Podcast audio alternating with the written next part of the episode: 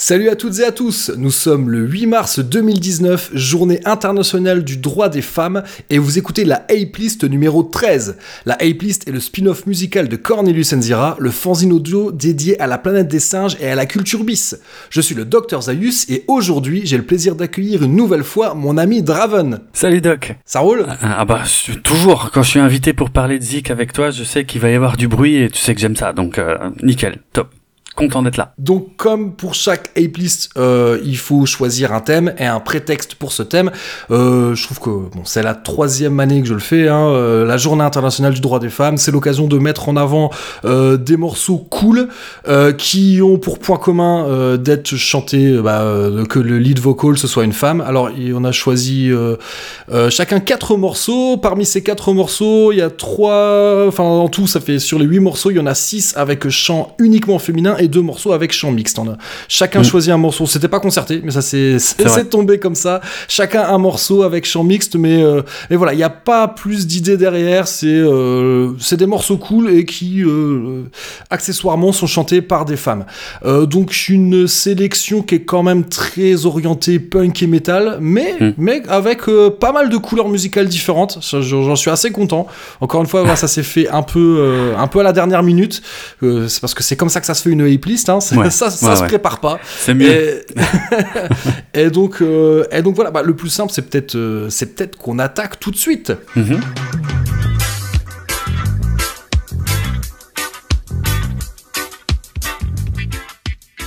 Donc on va commencer avec un groupe américain relativement récent, hein, vu qu'ils sont formés en 2012, qui s'appelle Away. Euh, Away, donc euh, j'en suis pas sûr, mais j'imagine comme le morceau des Pixies, euh, morceau qui, je crois, conclut l'album Doolittle, un album forcément moi qui me plaît énormément, vu qu'il y a un singe sur la, ah, sur voilà. la pochette. Voilà. C'est pour ça.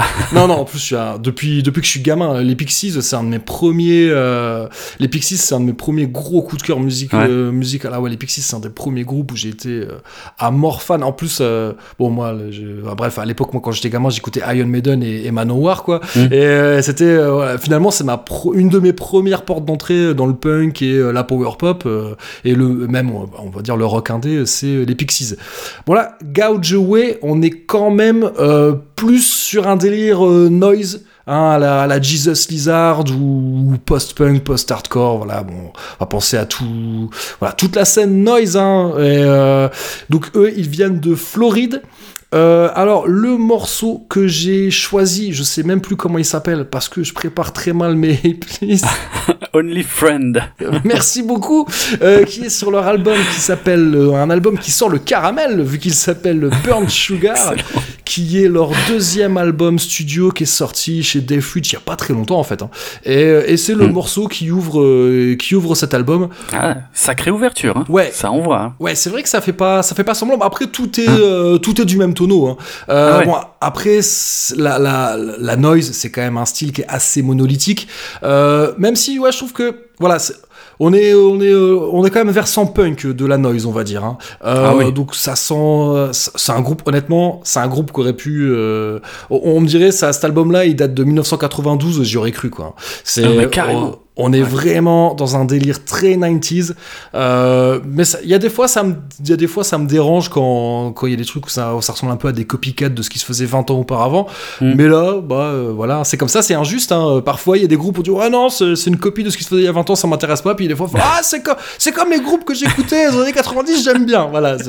Ouais, je connais trop ça en fait. Je fais pareil. Ça n'a aucun sens. Et ouais. je pense que ça peut être très déroutant pour les gens avec qui avec qui je discute, qui mm. vont pas comprendre. Bah, notamment justement parce qu'il y a un groupe qui a été important pour, pour Gouge Away, c'est un groupe qui s'appelle Touché Amoré, euh, qui évolue dans un style euh, très scrimo, comme ce qui se fait dans les années 2000. Et il y a pas mal de gens dans mon entourage qui aiment bien, donc euh, ils ont ils, Touché Amoré, il y, a, un des membres de ce groupe qui a un label et qui justement a sorti un scud de, de Gouge Away, et ils ont, ils, ont fait des tournées avec eux, machin, donc toi, ils sont assez liés. Et par contre, les gens qui me parlent de Touché Amoré, je suis ouais, bof, ouais, franchement, des groupes comme ça, il y a, y y a 15 ans, j'en ai, j'en ai écouté à l'appel, ça n'a, ça n'a aucun intérêt, quoi.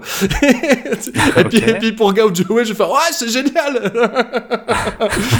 donc c'est complètement injuste, c'est dégueulasse, mais c'est comme ça. ça fait le charme du truc, quoi. Hein ouais.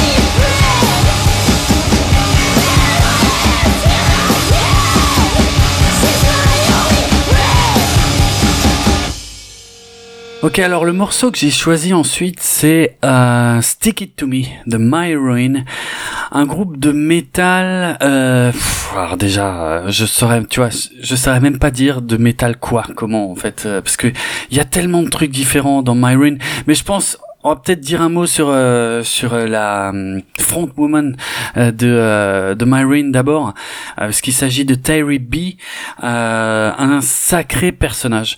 Je maîtrise pas du tout l'ensemble de sa carrière, mais et justement, elle elle a plusieurs carrières quand même assez différentes et assez dingues, parce que j'ai apparemment à ses débuts, elle, elle avait fait de la dance. Ouais. ouais, carrément. Quoi.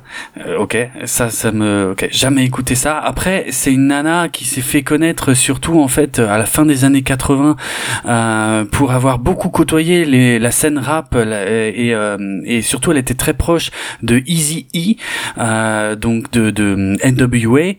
Euh, et euh, il y a beaucoup de gens qui la considèrent comme un peu la première euh, rappeuse blanche, on va dire, qui est qui est sortie du lot à une époque où le hip-hop décollait quoi, tout doucement et euh, voilà, il y a bon, il y a plein d'histoires. Je connais pas trop cette partie de, de sa vie. Euh, je sais juste qu'elle a eu des, euh, notamment une altercation assez euh, célèbre avec Dr Dre, qui l'aurait frappé dans les coulisses des Grammy Awards en 1988. Enfin, euh, voilà, je, une sombre histoire dont, dont je connais pas trop les, les tenants et les aboutissants. Euh, puis après, elle est partie sur autre chose en fait. Euh, après sa, sa période hip-hop, elle est partie sur euh, du, du métal. Mais alors, on est sur du métal euh, alternatif dans un je sais pas pourquoi je dis dans un premier temps parce qu'en fait, c'est toujours globalement assez alternatif. En fait, ça ça mélange quand même pas mal de choses différentes. Dans un premier temps, avec un groupe qui s'appelait Manhole, qui a dû être renommé Tura Sutana Ensuite, parce que pour une histoire de droit, donc je suppose qu'il y avait déjà un autre groupe qui s'appelait Manhole. Mais tu sais d'ailleurs, pour la petite anecdote, euh, quand, quand, quand le groupe a été rebaptisé euh, Tura Satana, euh, bon, ça, ça remonte quand même à pas mal d'années. Moi, j'étais j'étais ado. Et à l'époque, je connaissais pas Bruce Meyer. Ok. Et donc, c'est plus tard, quand j'ai découvert euh, Faster Pussycat, Kill Kill Kill, que je fais Ah, mais merde Et d'ailleurs, que j'ai découvert qu'il y, avait plein, qu'il y avait plein de samples dans plein d'albums que je connaissais, qu'en fait, qui étaient issus de ce film D'accord. Qui a fait que j'ai tout de suite accroché avec Bruce Meyer, quoi. Parce que ça. Mm. Je suis, ah ouais, genre, en regardant un seul film, j'ai eu l'explication à plein, de, à plein de disques que je connaissais. Excellent. Leave the juice alone. We got a lot to do yet. Look at you, you're already stoned. Yeah, that's right. I'm drunk. And it feels good, Rosie. That's why I do things. To feel good. En tout cas, euh, ça avait fait parler hein, Tura Satana. Euh, moi, je me souviens, en tout cas, en avoir entendu parler dans les magazines que je lisais à l'époque. Et, euh, et euh, bon, le groupe s'est séparé. Ils ont fait que deux albums ensemble. Euh, mais Terry B, elle, en fait, a rebondi assez rapidement en, en montant donc My Ruin, le groupe dont on parle aujourd'hui. Et euh, mais je crois que en fait, parce que j'ai le premier album en fait moi de de Myrin que j'avais acheté donc il y a il y a assez longtemps et euh, et dessus il y a le sticker, il y a marqué euh, featuring Terry B de Tura Satana, euh, donc voilà. Euh, et en fait c'est ça mélange plein de trucs différents en fait. C'est elle, enfin il y, a des morceaux où elle va chanter de façon assez tranquille, d'autres où elle va gueuler comme une dingue. Il y a il y a pas mal d'électro aussi d'ailleurs sur les débuts, sur les premiers albums comme ça, euh, surtout le premier en fait, je pense, de, euh, de My Ruin. Et voilà, son style en fait m'avait avait attiré mon attention et euh, ouais j'aimais bien. Et euh, c'est ensuite en fait que je crois que c'était le deuxième album. Donc le premier album s'appelait Speak and Destroy sorti en 99 et euh, lorsque le deuxième album est sorti très rapidement derrière en 2000 donc deuxième album s'appelle Prayer Under Pressure of Violent Anguish et ben il y avait un sampler en fait dans un des magazines que j'achetais. Je crois que c'était Hard Heavy parce que je j'avais j'achetais du, du Hard Force du Hard Rock magazine euh, mais euh, j'étais très très très fan de Hard Heavy. Et sur le sampler de Hard Heavy, il y avait le morceau qu'on va écouter là, euh, Stick It To Me, 3 minutes, et oh putain, la hargne qu'il y a dans ce morceau, juste incroyable quoi. Je ça m'a enfin je me suis tout de suite souvenu que c'était un groupe que je connaissais, qui, qui m'intéressait et tout machin mais ah, putain, c'est un des morceaux les plus hargneux que que je sais pas, que j'ai en fait parce que dans le métal, euh, on va dire euh, la hargne, elle est je sais pas moi, euh, elle fait partie du truc, on va dire mais il y a il y a les groupes et encore, c'est pas qu'une question de groupe, je crois que c'est parfois aussi une question de morceaux. Je sais pas ce que t'en penses, mais parfois en fait, tu, tu sens que c'est euh, c'est hargneux parce que c'est comme ça, parce que c'est le style qui veut ça. Et il y a des morceaux, quelques-uns, et pour moi celui-ci en fait partie, hein, où euh, tu entends que là il y, a, y avait vraiment un truc derrière qu'elle avait probablement besoin de sortir et d'envoyer, et et, euh, et je trouve que ça sert le morceau quoi, parce que c'est, euh, on sent qu'elle est en colère quoi. Bah, de toute façon, c'est un morceau qui va franchement tout droit. Ah oui. Euh, même, c'est, ça fait penser, euh, on est même limite plus proche du hardcore que, que du, que du métal, quoi. Ouais, c'est pas faux, ouais ouais. Euh, tu vois, moi, ça m'a aussi, ce morceau-là, il, il m'a fait aussi penser à des trucs euh, comme Vision of Disorder, tu vois, ce- Mm. ces groupes qui, qui flirtaient entre le, entre le hardcore et le métal. Et, euh, et ouais, ça m'a, ouais, comme je dis, quoi, c'est, pied au plancher, c'est, Ah ouais. on se pose pas de questions, quoi. Et, alors que ouais, clair. sur le même album, il y a des morceaux qui groovent plus. Ouais. Euh, Ah ouais. peut-être que c'est ça que, que dans, on va dire que une des grosses différences entre le hardcore et le métal, c'est que dans le métal, l'approche musicale va être quand même beaucoup plus importante que dans le Mm. hardcore, quoi. Dans le, bah, je- alors bien sûr, c'est une caricature que je fais, hein, euh, mais, mais c'est vrai que dans le hardcore, c'est surtout l'efficacité, l'urgence euh, qui va et, et la rapidité qui vont euh, qui vont primer euh, avant avant peut-être de de- d'avoir des considérations euh, techniques euh, que que je pense que dans le métal il y a quand même beaucoup plus. Euh, Enfin. Peut-être, ça se trouve, ce que je dis, c'est un, un cliché et c'est euh, c'est idiot, euh, comme, la plupart des, comme la plupart des clichés, mais je pense quand même que je suis pas, enfin que que c'est peut-être ça, ouais, que, que des fois ce qu'on ressent effectivement, parce que quand quand t'as la musicalité, euh, bah ça marche pas toujours avec la brutalité, quoi. Ouais, c'est ça. C'est pas évident de, c'est pas évident de conjuguer les deux. Et là, c'est clair qu'on est sur un truc où l'idée, c'est surtout, c'est, c'est de mettre un grand coup de pied dans le cul, quoi. Donc ouais, ça, ça marche bien. Ça marche bien. Bah, De toute façon, moi, les souvenirs que j'ai euh, des, des interviews de Terry B, c'est quand même un personnage un peu torturé, quand même. Apparemment, hein, ouais. Ah, elle a pas eu un parcours euh, franchement linéaire, on va dire. Après, voilà, je vais pas, parce que là, je parle de mémoire, euh, donc j'ai pas envie de dire des conneries, mais euh, mais je pense que ouais, qu'elle a, qu'elle a, que tout n'a pas forcément été évident dans sa vie et que, Non. que là, ça- que là, ça se sent. Ah ouais, clairement, clairement. Après, je connais pas toute sa vie, toute sa carrière et tout machin. J'ai quand même un peu toujours suivi euh, ce que sortait My Ruin de loin. Il y a eu, c'est marrant hein, parce qu'il y a eu euh, vraiment euh, plein de propositions différentes. Il y a eu des trucs un peu plus bluesy, euh, puis il y a eu de nouveau des trucs euh, un peu énervés. Mais euh, j'aime bien en fait, ouais, la, la- appeler ça métal alter- alternatif, ça me paraît assez juste parce que euh, je crois qu'elle s'est pas, euh, elle s'est jamais enfermée dans une case en fait. Et, Ah non, ouais, quand et- tu regardes sa discographie, c'est clairement pas ça. Parce que ouais, les, les- Ah les débuts, son premier truc, alors je, je sais pas comment ça se prononce, parce que si on le prononce à la française, ce serait Bardeux. Mais j'imagine que, je sais pas, que les, que les anglo-saxons vont vers Bardukes ou un truc comme ça. Et c'est vrai qu'on est plus dans un délire, euh, ça pourrait être du, du, du early Madonna, quoi. hein. C'est Mhm. euh, rien. à- alors là, autant, autant je trouve que euh, on reconnaît bien, euh, on reconnaît bien sa voix dans My Room. Ok, on fait clairement le parallèle avec la période Manhole, Tour à Ouais. Satana. Ouais. C'est le, autant, écoute, ouais, les tout débuts. Alors là, rien à voir. Quoi. Ouais, ouais. Mais, mais, cela dit, cela dit, c'était une époque où, euh, où, où encore, je pense que euh, le hip-hop, la house, la dance, tout ça, c'était pas encore peut-être bien différencié. Et, euh.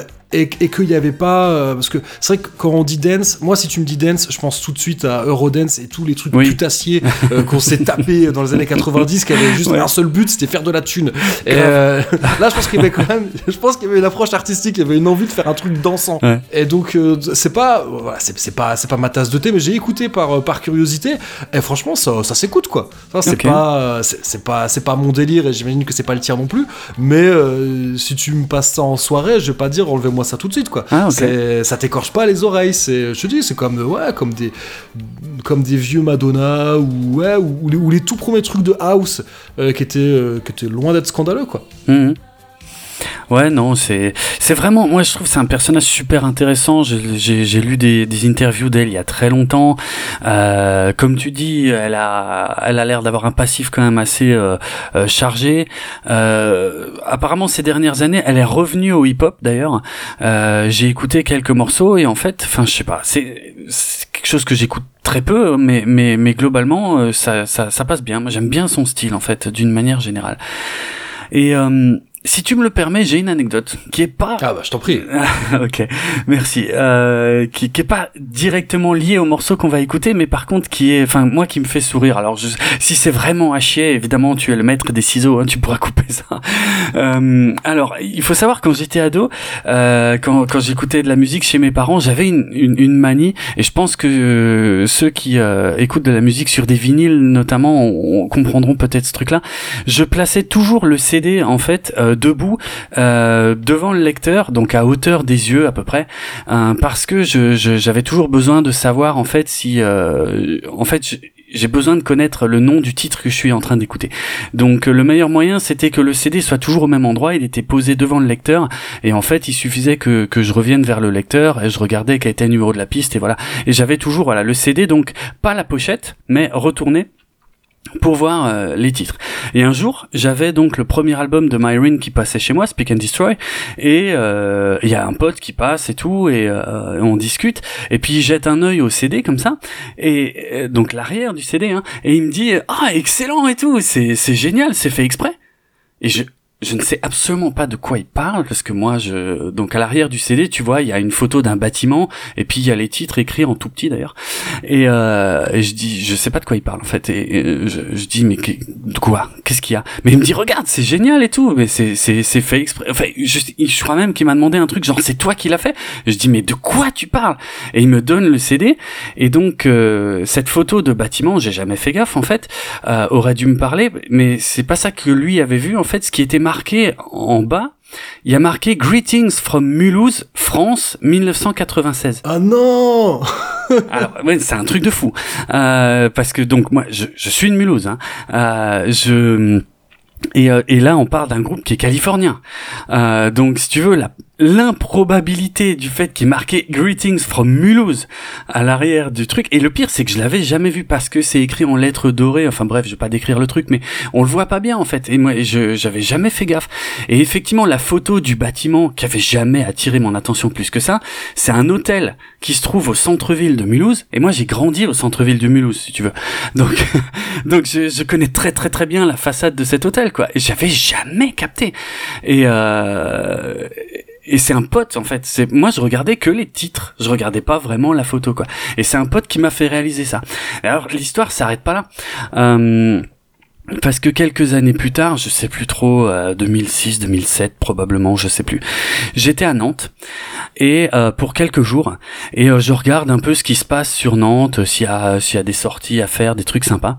Et je vois qu'il y a Myron qui passe, euh, je me souviens même pas le nom de la salle, une petite salle. Il y a Marine qui passe pendant que je suis là, et je me dis putain excellent. Euh, je suis trop content parce que franchement Terry B c'est c'est une nana que que j'aime beaucoup, j'aime bien son style, j'aime bien ce qu'elle fait. Obligé j'y vais quoi, je m'en fous, je connais personne, il y a personne qui vient avec moi, rien à foutre. Je vais je veux voir Marine.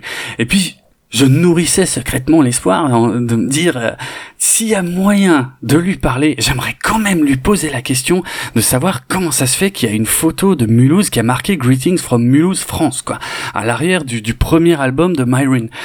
Et euh, donc je vais au concert, le concert était chouette et tout et euh, et effectivement, après le concert, en fait, elle était, euh, elle était sur le stand du merchandising. Elle discutait avec des gens et tout machin.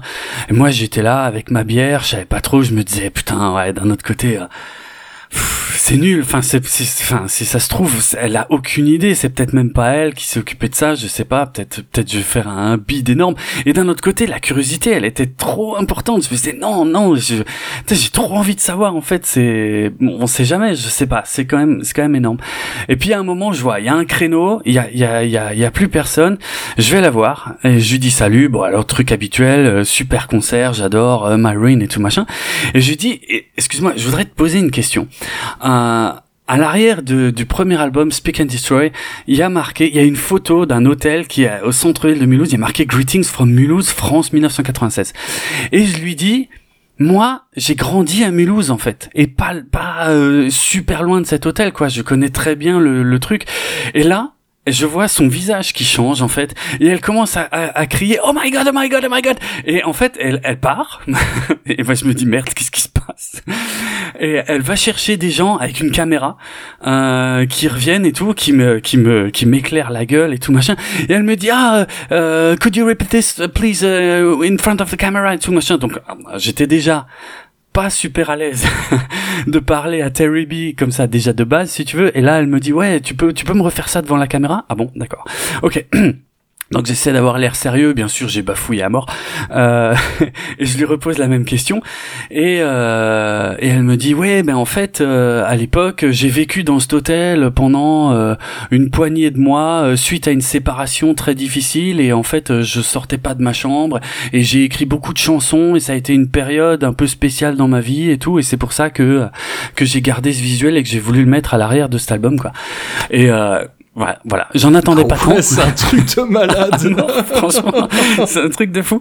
Et puis voilà, et puis bah j'avais ma réponse en fait, et puis merci, bah salut, ok, c'était super et tout machin, et puis voilà, ciao, au revoir. Et c'était euh... et en fait ils ont sorti, et là je suis con parce que euh, ils ont sorti un live avec euh, un DVD euh, en fait euh, quelques années après ou même je sais pas six mois ou un an ou deux ans après, je sais plus. Et je l'ai toujours pas acheté en fait. Donc ah, je, ça se trouve t'es dessus. Ben c'est ça, si ça se trouve, ouais. Euh, donc voilà. Ah, euh, alors si c'était en 2006, cette anecdote, c'était euh, alors le, je sais pas si c'est ça, c'était au Floride. Ouais, c'est ça, exactement. Ouais, ouais, c'est ça, c'est sûr. Et en ouais, faisant des recherches, j'ai vu qu'ils sont passés aussi au, au Mondo, au Mondo Bizarro à, à Rennes, euh, une salle que, une salle où je suis déjà allé pas mal de fois. D'accord. D'ailleurs, en parlant de Rennes, euh, on- enfin moi en tout cas, je serai à pas de Rennes. Tout à fait. Non, J'y serai aussi, normalement. Si Ah, tout bah va voilà, bien. donc, euh, Mm. donc logiquement, voilà, euh, vous pourrez peut-être nous retrouver à Podren. On en Yes. reparlera peut-être en fin, en fin d'épisode. Ouais. Mais euh... ah ouais, putain, anecdote de malade. Mais c'est un truc de fou, franchement, c'est le, le, le, le- la coïncidence impossible en fait quoi. Ah ouais, tu m'étonnes.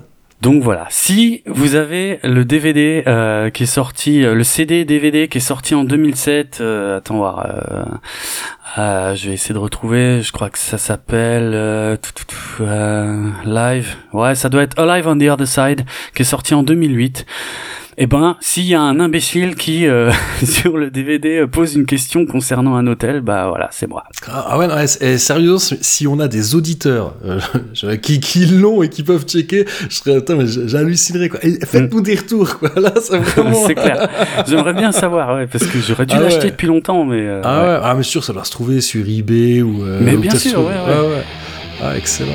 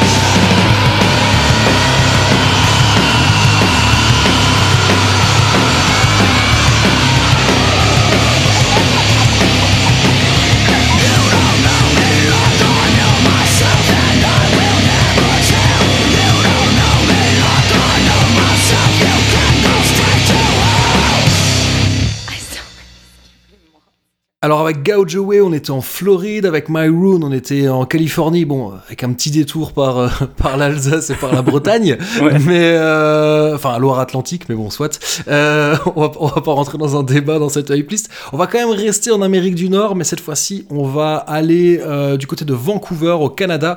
On va parler de White Lung, donc groupe, oui, bah, canadien, comme je viens de le dire. On va quand même rester dans un délire très tout droit, parce que White Lung, moi, l'effet que me fait ce groupe, euh, qui est alors c'est pas un trio hein, c'est un quatuor mais je pense quand même que c'est le groupe est surtout composé autour de- de- d'une chanteuse une batteuse et un guitariste les, les bassistes ont, ont pas mal changé euh, mais donc c'est un groupe quasiment exclusivement féminin il y a juste le guitariste qui a un jeu quand même très particulier beaucoup dans les aigus Ah ouais, ça, ça, j'ai noté. Hein. C'est, ouais, quasiment que de l'aigu. C'est marrant parce que moi j'écoute très peu de trucs qui sont tout le temps dans les aigus, donc là je l'ai noté mais direct. mais c'est c'est vraiment la, la touche euh, la touche du groupe quoi c'est leur Ah ouais, euh, ouais ouais c'est vraiment le- leur signature on va dire. Et ça et aussi le fait que voilà c'est l'impression moi un peu que j'ai c'est que l'impression qu'ils sont qu'ils sont assis sur un sur un baril de, de poudre et que, et que ça va péter et qu'il faut qu'il faut qu'ils fassent le morceau le plus vite. Ouais, c'est c'est pas le truc le plus fast qui soit mais mais voilà il y a une énergie. Ce que, ce que vraiment ce que j'adore dans White Lung c'est qu'il y a une espèce un mélange comme ça de d'énergie de colère rentrée de un peu une espèce de côté un peu désabusé désespéré en même temps comme je dis ouais énergique il y a un, un contraste comme ça euh, et puis ouais avec ces, avec cette guitare presque euh, je sais pas presque sautillante c'est hyper un côté électrique quoi c'est ouais, Ouais, voilà c'est c'est ça c'était électrisé quand tu écoutes euh, White Lung c'est une, une décharge de une décharge d'électricité et euh, ça fait vraiment partie des groupes que, que j'adore c'est j'ai conscience que c'est peut-être pas c'est peut-être pas le, le- le truc le plus recherché qui soit mais mais je trouve qu'il y, il y a une personnalité ce groupe dégage un truc qui, me plaît énormément. Et, euh, et ce morceau Bunny qui est extrait de leur deuxième album si je ne dis pas de bêtises qui s'appelle Sorry et qui était sorti en 2012 euh, chez D-Range Records un, label euh, un label de punk canadien hein, qui est surtout alors parmi les signatures Ouais, il y a Leatherface, il y a Fucked Up, voilà les groupes, on va dire parmi les groupes euh, Wolf Brigade, parmi les groupes les plus connus qui sont sur ce label. Mhm. Et euh, voilà, à moi, un morceau, ce morceau Bunny, qui est le cinquième morceau de cet album, qui je pense, qui je pense est mon morceau préféré de euh, de cet album qui doit, un album qui doit durer 20 minutes. hein. Il y a 10 morceaux, ouais, d'accord. euh, ouais, ouais, ouais, ça, ah, ça dépote. Hein. Je dis, l'impression, elles sont assises. Voilà, on va dire, on va dire elles. Hein, voilà, il y a, y un mec, mais on va dire que voilà, trois filles, un garçon, Ouais. le, le féminin l'emporte. Euh, voilà, elles sont assises sur un baril de poudre, quoi. C'est Mm. et et il a, c'est quasiment que des tubes euh, l'album. Et mais ce morceau Bunny, je sais pas pourquoi, il me parle. Il y a un côté, une espèce de ouais d'énergie, de tristesse, de colère. Plus les paroles sont un peu énigmatiques. Je sais pas trop.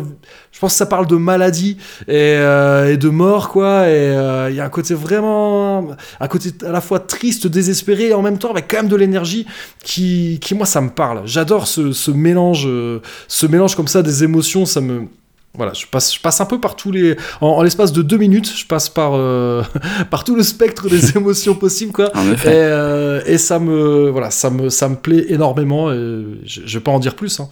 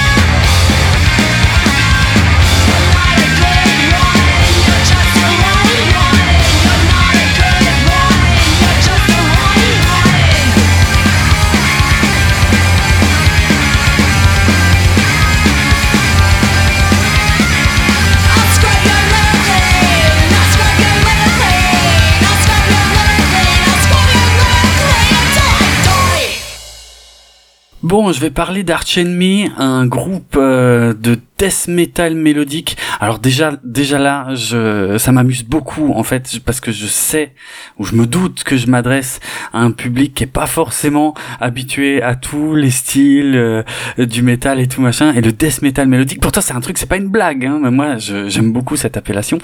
Euh, D'ailleurs, j'écoute très peu de death metal, mais euh, j'aime bien quand c'est mélodique. Je vais en reparler. Mais donc voilà, Arch Enemy, c'est quand même un gros nom, en tout cas, groupe d'origine suédoise qui s'était formé, en tout cas, avec euh, des euh, des icônes qui sortaient de, de pas forcément de petits groupes, hein, comme euh, euh, Carcass, euh, Merciful Fate ou euh, bon, c'était pas un des membres originaux de Merciful Fate, hein, ou Spiritual Beggars ou des trucs comme ça. Et euh, c'est un groupe de death metal, en tout cas, qui s'était formé donc avec un homme au chant à la base, Johan Liva, euh, et euh, ils ont enregistré comme ça trois albums qui sont très cool, voire même euh, le, troisième est vraiment pour moi un petit bijou. Et puis euh, fin des années 90, début 2000, le virage, le truc pas si courant, euh, notamment dans la scène death metal. Euh, Johan Liva est remplacé par une femme au chant. Il est remplacé par Angela Gosso, d'origine allemande. Et alors ça leur offre, pour le coup, et je peux pas m'en plaindre parce que c'est euh, comme ça que je les ai connus, ça leur offre une belle couverture médiatique en tout cas. Euh, ils sortent l'album Wages of Sin, et, euh, et franchement, euh, le coup de pub en fait était totalement mérité. Moi, je me souviens qu'à l'époque, Angela Gosso faisait euh, les, les couvertures de magazines de Hard Heavy encore, Euh, et, euh, et donc forcément sur les sampleurs, il y avait des morceaux et tout. Et en fait, au-delà justement du du stunt publicitaire en fait de dire ouais, euh, c'est un groupe de death avec une femme au chant, j'ai écouté la musique et je me suis dit oh c'est excellent. Et, euh, et ils enchaînent Anthems of Rebellion en 2003, Doomsday Machine en 2005, et là le titre euh, qu'on va écouter euh, est extrait de, de Doomsday Machine, euh, qui est, enfin vraiment les trois premiers albums avec Angela Gosso, je les trouve intouchables, je les trouve absolument parfaits. Euh, c'est un groupe que j'ai du coup pendant pas mal d'années considéré comme un de mes groupes préférés, mais alors très très très très très haut quoi. Et puis après, bon, après, c'est, c'est un peu changé, on va dire, euh, musicalement. euh, Je trouve que l'inspiration, c'est un peu, euh, c'est un peu barré sur les, sur les albums qui ont suivi. Et euh, en 2014, dans ces eaux-là, euh, gros changement. Angela Gosso quitte euh, le chant pour devenir, par contre, manageuse du groupe. Donc, elle reste très proche du groupe.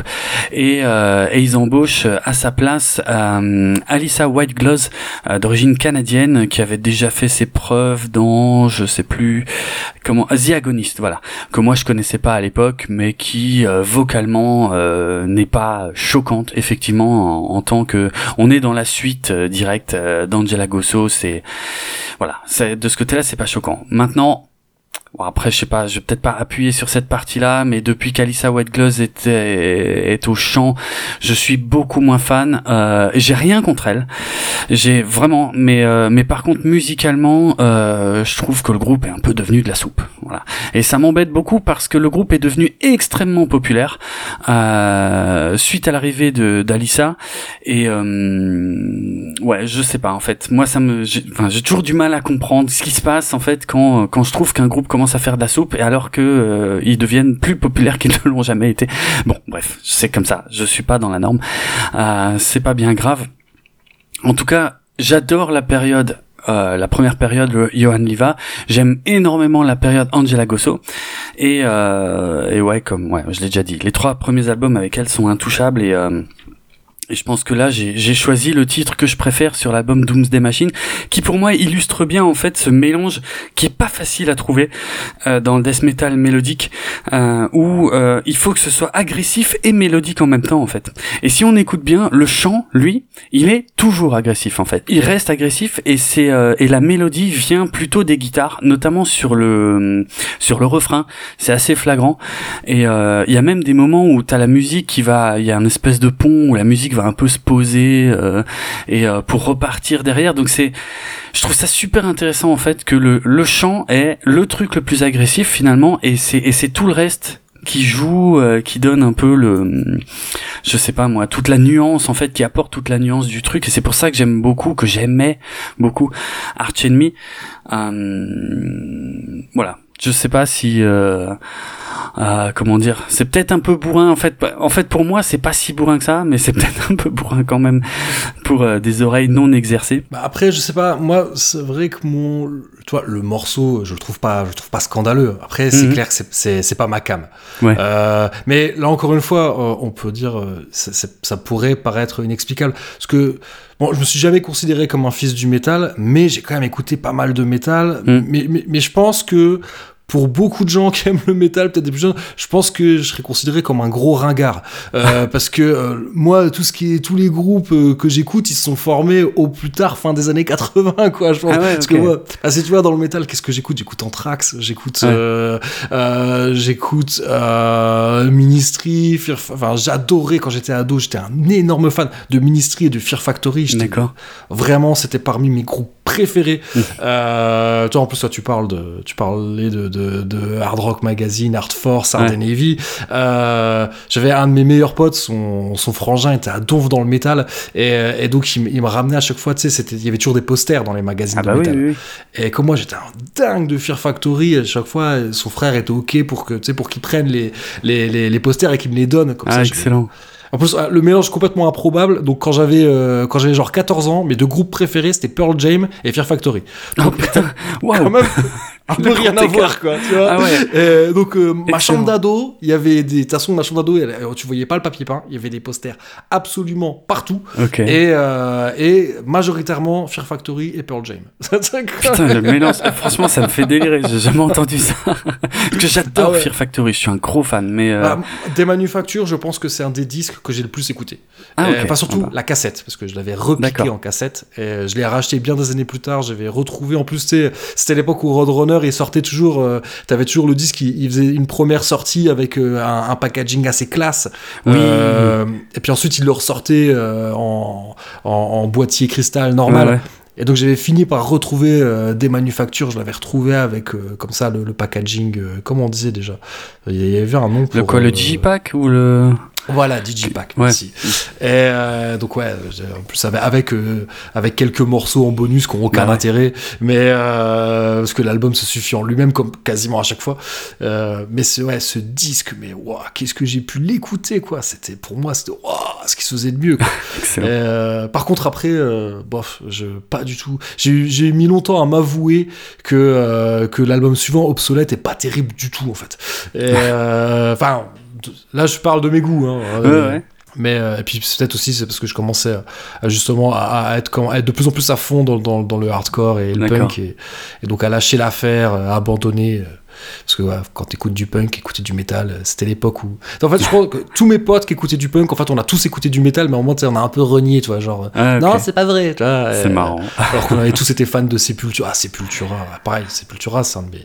Quand j'étais, quand j'avais 15-16 ans, Sepultura, c'était, Hmm. c'était au top, quoi, tu vois. Ah, je euh, et dans le même temps, je découvrais Fugazi et, euh, et Burning Heads et euh, Ah. je trouvais ça génial. Donc moi, je- c'était un peu l'histoire de ma life quand même. hein. Grand écart. Je pouvais aussi bien écouter. Si tu regardes les disques chez moi, tu trouveras de la pop hyper sucrée et puis des trucs de métal complètement baisés, quoi. Et, euh, Mais je dois reconnaître que ouais, moi en Talmé, une fois que t'as passé 1995, je connais plus rien. Ah, d'accord.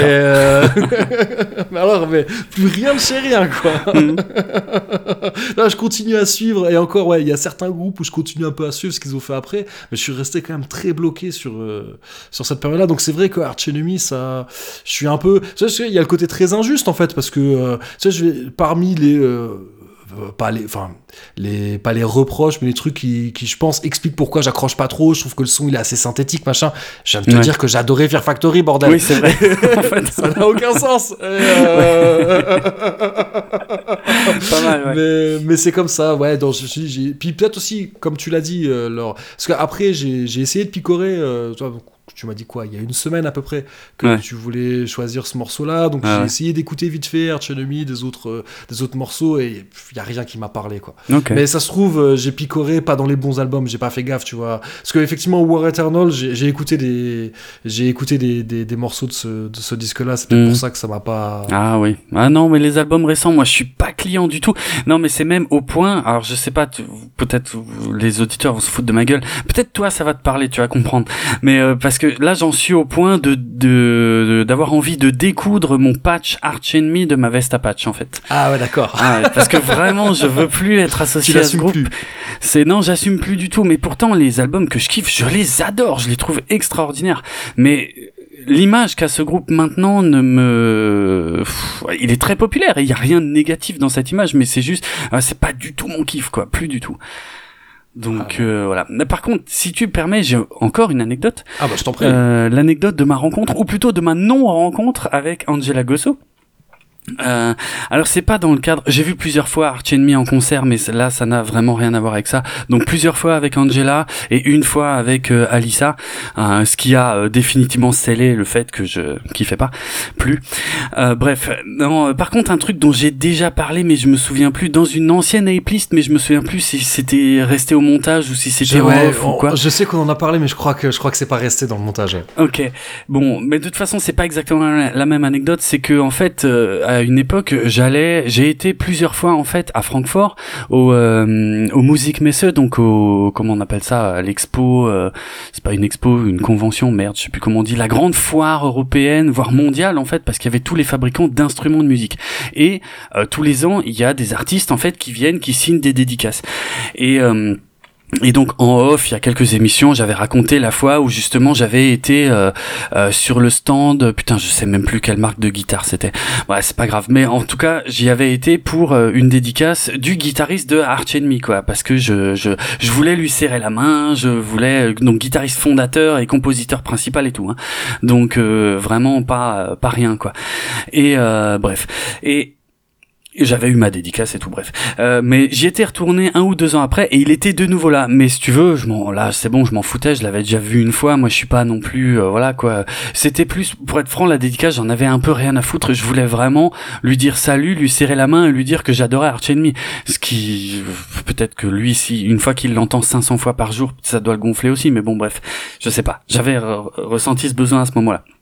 Un ou deux ans plus tard, donc il est de nouveau là, mais cette fois je m'en fous. Comme dit, je me dis de toute façon, je l'ai déjà vu, voilà.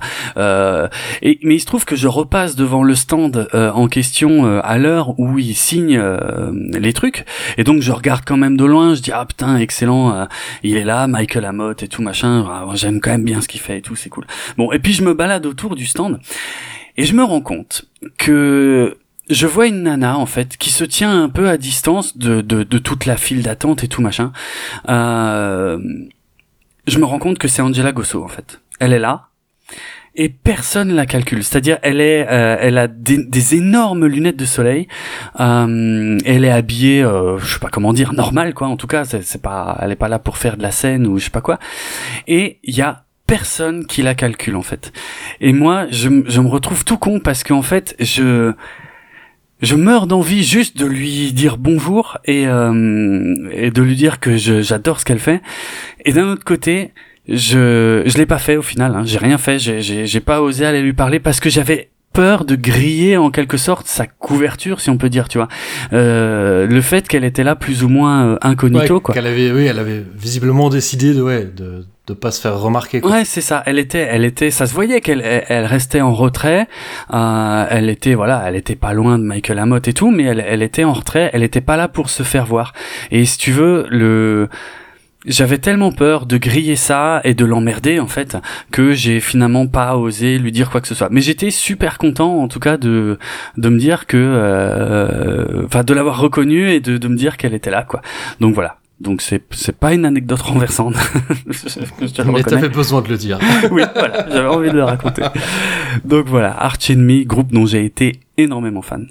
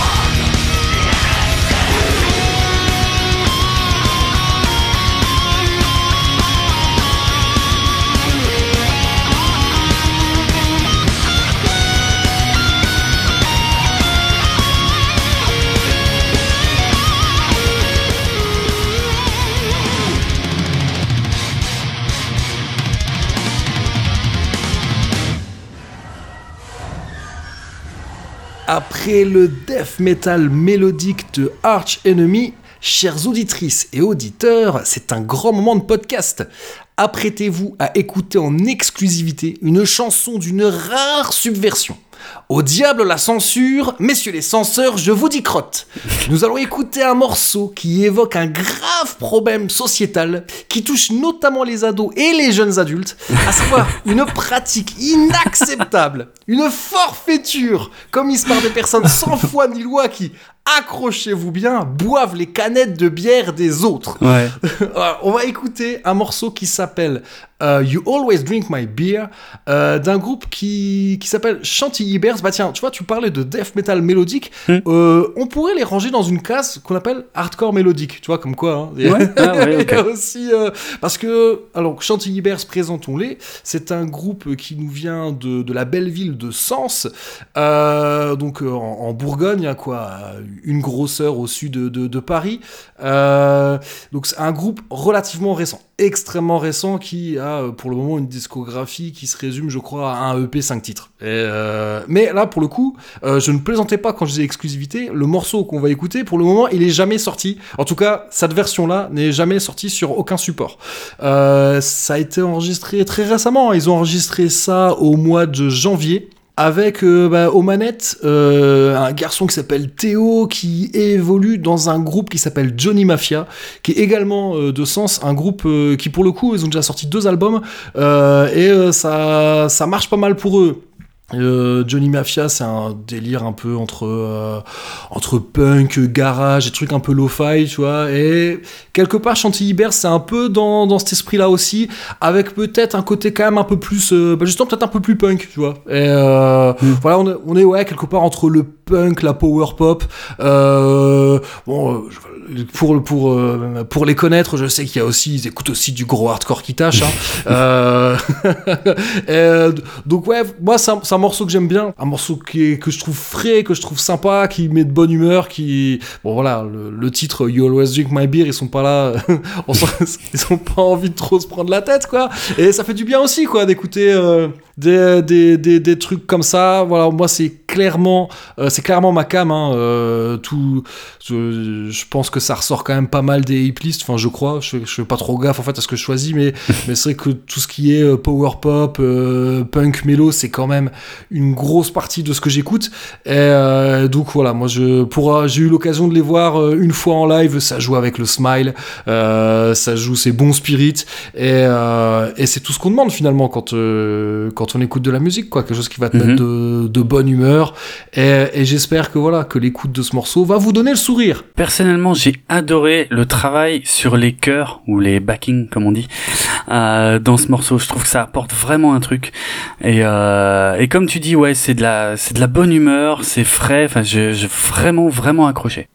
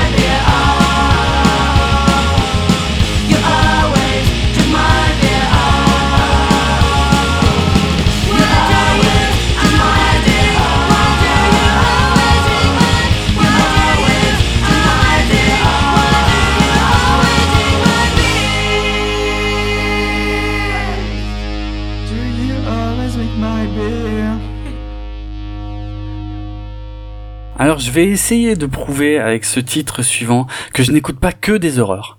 Euh, j'ai- j'aime bien aussi, comme je le disais euh, juste avant, j'aime bien de temps en temps des belles mélodies, un peu de sensibilité. euh, et donc j'espère le prouver avec le titre Liberty Bell de The Gathering. The Gathering, c'est un groupe néerlandais qui qui est alors c'est marrant tu vois c'est pareil. J'ai connu grâce à Arden Heavy euh, et pourtant euh, c'est un c'est un groupe en fait qui je sais pas qui est un peu en marge du métal mais tout en ayant euh, un peu des racines quand même dans le métal. Euh, parce que ils sont quand même très c'est c'est plus du rock euh, atmosphérique mais avec euh, franchement de temps en temps euh, des, des, des fulgurances un peu plus métal par-ci par-là et, euh, ils avaient fait pas mal parler d'eux euh, bah, quand, quand l'album là était sorti donc euh, How to Measure Planet en 98 et euh, il y a deux raisons pour lesquelles moi j'ai choisi ce titre. C'est parce que, euh, bah, d'une part parce que c'est un album que j'aime beaucoup et que euh, et que c'est un morceau que j'aime énormément et que j'adore la voix de la chanteuse euh, Anneke van Giersbergen, euh, qui était donc euh, la chanteuse à l'époque. Après, ils avaient euh, ils avaient changé de chanteuse à un moment et j'avoue que j'avais un peu décroché. Anneke van Giersbergen, elle, avait enchaîné sur des trucs moins métal pour le coup, euh, je j'avais quand même toujours gardé un petit œil sur euh, sur sa carrière parce qu'en fait elle est elle est restée euh, proche de la scène métal euh, notamment parce qu'elle a enregistré euh, pas mal de choses avec Devin Townsend qui est un musicien canadien euh, pff, je sais pas comment dire je sais pas comment le classer lui en plus je le Euh, je lui le aussi, maîtrise pas. parce que c'est Bah, lui qui, qui joue dans, dans, dans Strapping Young Lad. Oui, oui, oui, ça. tout à fait, Ah c'est ouais. lui. Ah ouais. Mais euh, sur ses albums solo, c'est euh, c'est très expérimental, ça part dans tous les sens. Et, euh, il a fait beaucoup de, collaborations en fait avec euh, Anneke van Giersbergen. Giersbergen, merde, fallait que j'accroche dessus, c'était sûr. Euh, et puis, euh, et puis elle est revenue, euh, elle est revenue au, au métal euh, euh, ces dernières années avec un nouveau groupe qui s'appelle VUR, euh, V2UR, et, euh, et qui est très sympa et qui me, qui me rappelle un petit peu justement ce qu'elle faisait à l'époque de, de The Gathering.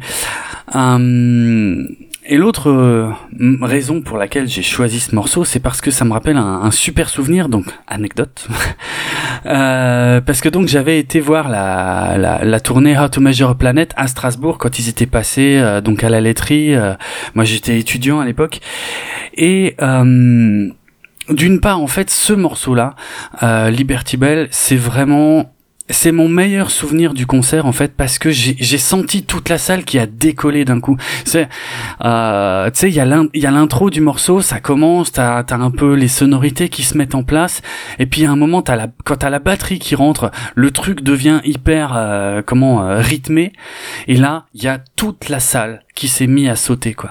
Et c'était euh, c'était un moment magique en fait. Moi je connaissais déjà un peu l'album, je connaissais les morceaux, je j'aimais bien euh, voilà euh, plusieurs morceaux sur l'album, mais alors là euh, quand d'avoir vécu ce moment quoi, ah, c'est c'est un souvenir magnifique et euh, et euh, le morceau est déjà classe de base, mais euh, je peux pas l'écouter sans repenser à ce moment où vraiment ils ont emmené toute la salle avec eux euh, dans le morceau, dans l'ambiance du truc et tout, et c'était euh, voilà quoi, parce que on est quand même sur un morceau, euh, j'ai envie de dire pas loin d'être l'un des plus violents du groupe. Euh, parce que le reste est quand même beaucoup plus tranquille beaucoup plus atmosphérique et tout. Très classe aussi hein mais euh, mais euh, celui-là c'était ouais c'était le bon moment pour bouger. Et franchement ils ont mais cueilli le public à ce moment-là. C'est un souvenir extraordinaire. J'ai un deuxième souvenir euh, lié au même concert. Euh, donc c'était à la fin du concert en fait avec mon pote. euh, c'était encore assez récent. Moi j'étais ouais j'étais j'étais étudiant. Je sais plus trop de, mais depuis quelques mois il me semble depuis pas très longtemps à Strasbourg. Je m'étais fait un super pote qui lui avait l'habitude de, fréquenter la laiterie à Strasbourg et lui il avait surtout l'habitude en fait de rester euh, après les concerts, je sais pas, tu dois connaître ça aussi, de rester, de squatter et de, on sait jamais quoi. Peut-être quand les icos euh, sortent, t'as peut-être une chance de leur serrer la main, de partager une bière, de faire signer un truc, euh, voilà. Pour moi, c'était très nouveau. Pour être franc, c'était même la toute première fois de ma vie que je faisais ça, mais pourquoi pas Euh, Franchement, j'avais alors encore, on va croire que c'est fait exprès, mais franchement, euh, j'avais un poster de Anneke van Kersbergen qui était euh, dans Ardennivy. Euh, donc, alors je l'avais emmené. J'étais dit, allez, on sait jamais, peut-être, peut-être pourrais avoir une petite dédicace et tout. Et franchement, ça a payé. Euh, on a attendu, elle est sortie. Elle a été super sympa. euh, on a discuté. euh, je lui ai fait signer le, le, le poster et tout. Elle était super contente en fait. Et, et pour moi, c'était euh, c'était la première fois de ma vie en fait que je rencontrais un artiste que j'avais vu sur scène et qui était euh, et qui était euh, une artiste pour le coup euh, qui euh, voilà que j'avais connu dans les magazines que j'avais connu via des sampleurs euh, dont j'avais acheté les albums que je venais de voir en concert. Et, et voilà. Et, euh, et pour la toute première fois j'avais l'occasion de de- d'échanger de, discuter de faire signer un petit truc. C'est c'est un souvenir assez important pour moi et, euh, et alors la petite anecdote marrante, c'est que mon pote, il prenait toujours des, euh, des photos. Donc à l'époque, on est encore sur un appareil argentique et tout. Hein. Euh, et donc il demande à Anneke euh, si euh, si on peut faire une petite photo, quoi. euh, lui et moi, machin. donc chacun son tour. Et elle dit ouais, bien sûr. Elle est super contente. Et, et donc mon pote recule de quelques pas. Et Anneke se met se met juste à côté de moi. Et, et au moment de faire la photo, en fait, elle elle m'attrape par la taille, veux, et elle fait un grand sourire comme ça. Et en fait, moi, je l'ai pas vu venir du tout. J'étais super impressionné. Et si tu veux, sur la photo, je fais une tête. Euh, elle m'aurait poignardé, j'aurais fait à peu près la même tête. Tu vois. Oh merde et c'est c'est une photo très drôle. Mon pote s'est foutu de ma gueule pendant des années ensuite, évidemment. Euh, mais voilà, mais c'est un c'est un chouette souvenir parce qu'elle a elle était tellement contente en fait de discuter avec nous, de partager ce moment que enfin voilà quoi. Et moi j'étais tellement impressionné euh, que j'ai pas du tout vu venir cette réaction et c'est un c'est un beau souvenir. Mais je suis content en fait que tu en aies parlé en live parce que c'est une question que je me suis posée en écoutant le morceau parce que Ouais. c'est un morceau qui est quand même hyper produit. Euh, justement, il y a Ouais. des- il y, a des moments, euh, je pense que la voix elle est doublée, triplée, euh, mais Ah mais ouais. euh, mais c'est pas c'est c'est fait avec bon goût quoi. C'est c'est vraiment euh, moi le- effectivement je, je comprends en fait ce que tu dis parce que c'est un morceau de dans ta sélection euh, bon une, cour- une sélection courte hein, mais quand même c'est clairement celui que j'ai préféré mais de de- Ouais. d'assez loin. Et euh, je trouve que c'est vraiment un super morceau. C'est relativement calibré. Je dis ça, si si c'était pas aussi long, parce qu'il fait 6 minutes, je crois, Ouais.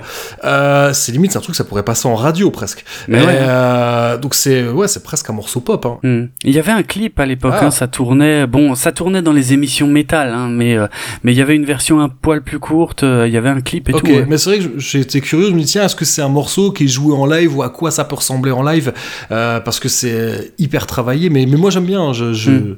euh, voilà, j'ai beau être un, écouter des trucs de punk dégueulasses parfois, je sais aussi apprécier euh, du, bon travail en studio, quoi. Euh, donc euh, ça, ouais, c'est un morceau qui m'a vachement parlé, puis ouais, c'est un morceau qui a un côté, je vais pas dire épique, mais, mais c'est vrai que qui, qui, on est transporté, on est, on est avec elle, quoi. Surtout, Ouais. c'est vrai que c'est surtout la Ouais, voix qui, qui, qui t'embarque. Euh, donc ouais, excellent choix. Je t'avoue que j'ai essayé d'écouter le reste. Ça m'a encore une fois peut-être que parce qu'ils ont une carrière qui est, euh, qui est assez longue et une longue Oui, discographie. et varié. Et euh, peut-être que j'ai j'ai tapé au hasard et peut-être pas là où il fallait. Il y a rien qui m'a autant là j'ai accroché tout de suite. Dire, la, première fois que je l'ai écouté, au bout d'une minute, je savais que j'aimais le morceau quoi. Et euh, le reste, il y a, y a aucun autre morceau qui m'a fait cet effet-là. Après, peut-être que je l'ai pas écouté dans les meilleures conditions, j'en sais rien. Mais ouais, excellent choix. Et puis ouais, anecdote super marrante quoi.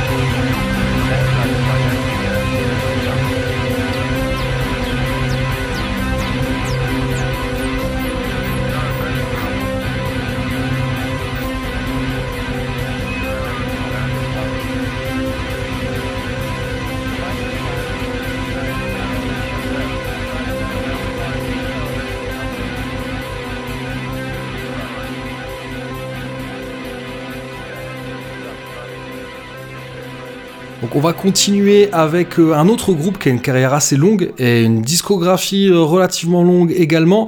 Euh, alors là, on va retourner, on va quitter l'Europe, on va retourner aux États-Unis, bah pas si loin finalement quand on était avec avec White Lung à, Vancouver, puisqu'on va aller dans l'État de Washington, donc vraiment l'État le plus le plus au nord-ouest des États-Unis, hein. Dans la ville d'Olympia, donc une ville où, a vécu notamment un certain Kurt Cobain C'est vrai. est une ville où il y a quand même une sacrée tripotée de groupes qui viennent de là, notamment bah, un groupe qui s'appelle le Bikini Kill, un groupe euh, phare euh, de la scène Riot Girl.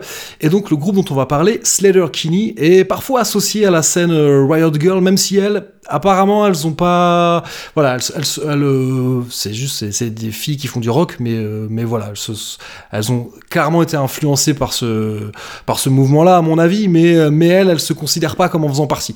Alors ouais, donc c'est un, un trio. Donc euh, alors c'est pas c'est pas le power trio classique puisqu'il y a euh, deux guitares et une batterie. Et il y a une des deux il y a une des deux guitares qui est accordée Ah, euh, un demi ton en dessous pour euh, justement pour faire euh, pour faire euh, Oh, la basse quelque part quoi. Mais c'est quand même euh, deux guitares donc euh, ouais Ah, ok. groupe qui a, qui a sorti euh, combien? 1, 2, 3, 4, 5, 6, 7, 8 albums. Alors, il y a quand même eu un hiatus entre le 7e et le 8e album, il s'est passé 10 ans. C'est-à-dire que donc le- leur premier album qui s'appelle Slater Kinney, hein, donc album Self-Titled, euh, est sorti en 95 et elles ont sorti donc un album en 95, 96, 97, 99, 2000, 2002, 2005. Donc voilà, en, en l'espace de 10 ans, elles ont sorti 7 Ah ouais. albums studio. Et euh, donc je pense qu'elles étaient un peu, euh, un peu rôties après ça, quoi, un peu essorées. Et euh, donc, euh, donc en Tu 2006, m'étonnes. elles ont, elles ont, elles ont arrêté. Elles ont fait. euh, Il y en a une qui a fait un enfant. euh, elles ont fait des, des, des, pro- des projets parallèles, etc. Et, et puis dix ans plus tard, elles se sont, euh, sont reformées. Donc c'est donc un groupe qui évolue dans un style qu'on pourrait qualifier euh, d'indie rock, même si euh, pour certains euh, le rock indépendant c'est un pléonasme, hein, parce que si c'est pas indépendant, c'est pas du rock. Et, euh, et ah, je suis pas complètement en désaccord avec cette définition.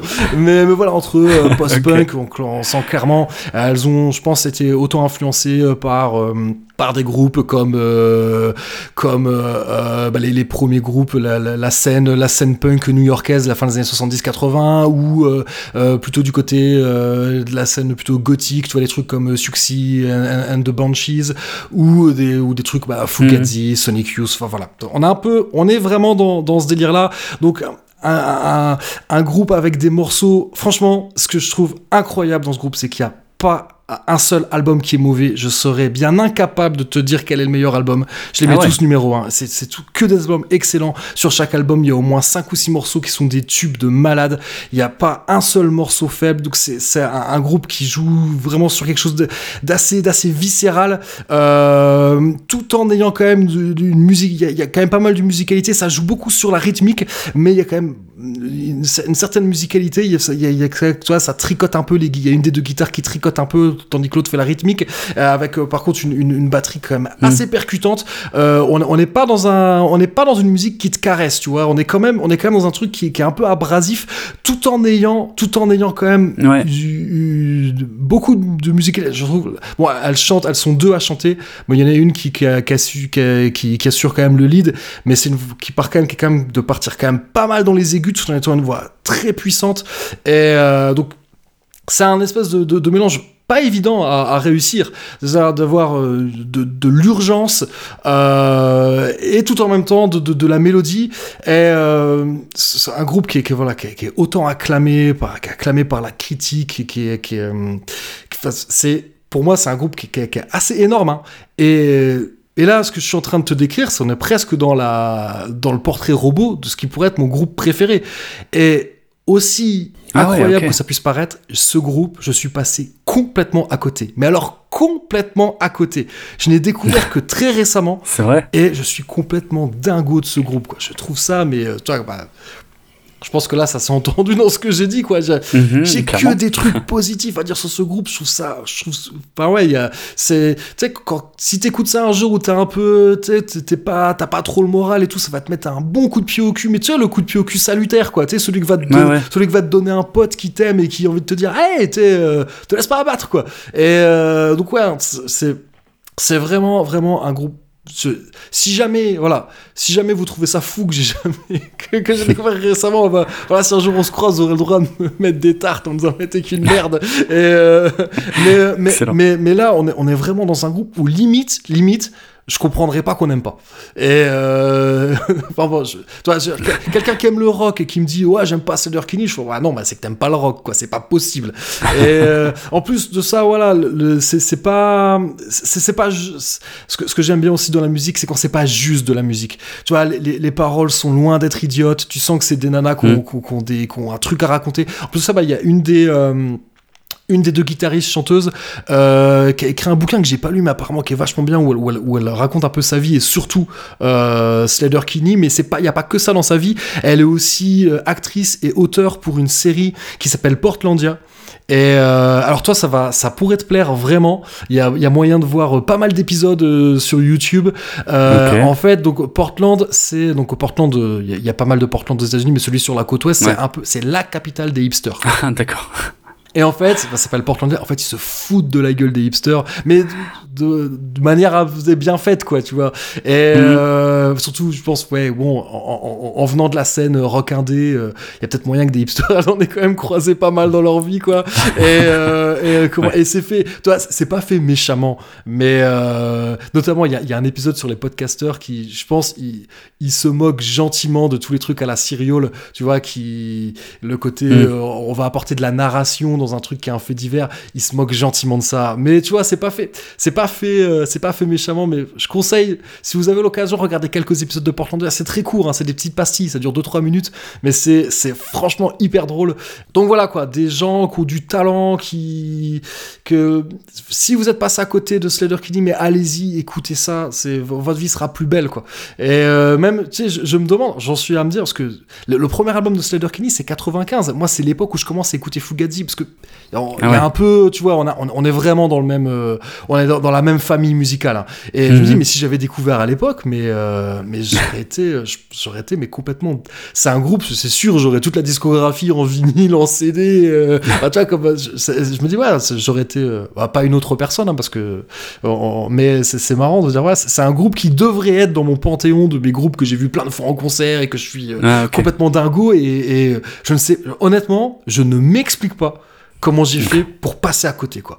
Euh, on bah, tu vois on parlait de on parlait de magazines etc alors moi j'ai pas gardé beaucoup de magazines que, que je lisais euh, quand j'étais ado tout ça tu vois toute mon Ouais. époque au lycée et tout mais par contre j'ai gardé tous les fanzines je pense qu'il faudrait quand même que j'aille que j'aille un peu dans mon sous-sol ressortir mon carton enfin ma, ma boîte parce que c'est pas dans un carton c'est dans une boîte bien rangée hermétique Mm. tous mes zines que je lisais à l'époque des années 90 euh, début des années 2000 pour vérifier ça se trouve tu sais à mon avis elles étaient encensées et moi comme un gros con je suis passé à côté Si ça se trouve. Ouais, ouais, et Ouais. j'ai avoir envie de me mettre des baffes, tu vois. Mais quel con, tu vois. Euh, mais tu vois, genre, euh, en- quand elles se sont reformées, en 2015, elles ont enregistré un live à Paris, quoi. Et euh, tu vois, donc j'ai enregistré à la Cigale, j'ai aucune excuse d'être passé à côté. et, et je te dis, en plus, c'est, euh, je, trouve, je trouve rien à redire à ce groupe. Tout est parfait, quoi. C'est, euh, voilà, donc euh, déclaration d'amour très en retard pour, euh, pour, euh, voilà. En plus, euh, ce que, ce que peut-être un truc que j'ai envie de, de- de rajouter, euh, pas parmi euh, ce que entre temps, j'ai quand, quand même essayé de, de rattraper un peu le retard, tu vois. J'ai regardé des lives, il y a pas mal de lives et puis des belles captations euh, de lives euh, en entier euh, qu'on qu'on peut trouver hein, encore une fois sur YouTube et, euh, et en live, franchement, ça rock, ça envoie. Ah ouais? Genre merde quoi, je passe à côté des trucs hallucinants. Euh, ouais et puis même en interview tu vois, je trouve que bah, par exemple la question tu vois leur a été déjà posée, ah, pourquoi vous avez décidé, euh, pourquoi un groupe avec trois filles? Et, euh, et moi j'aime bien la, la- la réponse qu'elles font, c'est mais nous on se considère pas comme un groupe de filles, on est un groupe, Hmm. c'est tout. Et, euh, Ouais, et- ok, et- ouais. et est-ce que, est que quelqu'un a déjà posé la question à un groupe composé uniquement de mecs euh, Pourquoi vous avez décidé d'être que des mecs? Pers- Personne pose C'est vrai. jamais cette question. Alors pourquoi vous Mais c'est demandez vrai. pourquoi on est que des meufs? Ben, c'est, juste, c'est comme ça. Et Mm. euh, voilà. Et moi j'aime bien aussi ouais, ce genre de. Voilà, finalement, elle, même si. Même si euh, dans leurs paroles on peut, on peut les assimiler au mouvement féministe, etc. Je suis pas sûr que ce soit un truc qu'elles mettent. Peut-être j'ai pas lu assez d'interviews, hein, mais c'est pas forcément un truc qu'elles mettent forcément hyper en avant. C'est juste, euh, ouais, on est des meufs qui font du rock et alors? Ouais, c'est. Mm. euh, vous de- on ne devrait même pas le mentionner en fait. Et, euh, et je suis complètement d'accord avec cette approche. Euh, donc voilà, on va. Alors oui, ça a été difficile de choisir un morceau. Tu m'étonnes quand c'est un groupe que je tu kiffes, mais oui. Voilà, il y en a tellement que je trouve euh, géniaux. Donc finalement, j'ai choisi euh, donc ce morceau qui s'appelle Start Together, qui est le, le morceau qui ouvre leur album The Hot Rock, qui est sorti en 2019. Voilà, je dis, c'est les 20 ans de l'album, en 1999, pardon. Et euh, 1999 hein, pour nos amis belges. Et euh, donc ouais, c'est les 20 ans de l'album. Je me dis bon allez après tout, on va pas, on va pas chercher midi à 14h, on va mettre le morceau qui ouvre euh, l'album qui est sorti il y a 20 ans, en espérant, hein, toi, vœu pieux, peut-être qu'elle fasse une tournée, ou qu'elle le joue en entier, etc. Mais encore une fois, j'ai pas de, je m'en fous en fait. Toutes les périodes, pareil, c'est un groupe qui a qui a, quand même évolué au fil des albums. Et, euh, mais euh, que quels que soient les albums, quelles que soient les périodes, c'est toujours, euh, c'est toujours bon quoi. Je, j'ai absolument aucune objectivité euh, vis-à-vis de ce groupe. C'est voilà, allez-y, écoutez tout, faites-vous plaisir. Et si vous connaissiez déjà, voilà, insultez-moi, vous avez le droit. Et, et si vous connaissiez pas, eh ben, mais jetez-vous dessus quoi.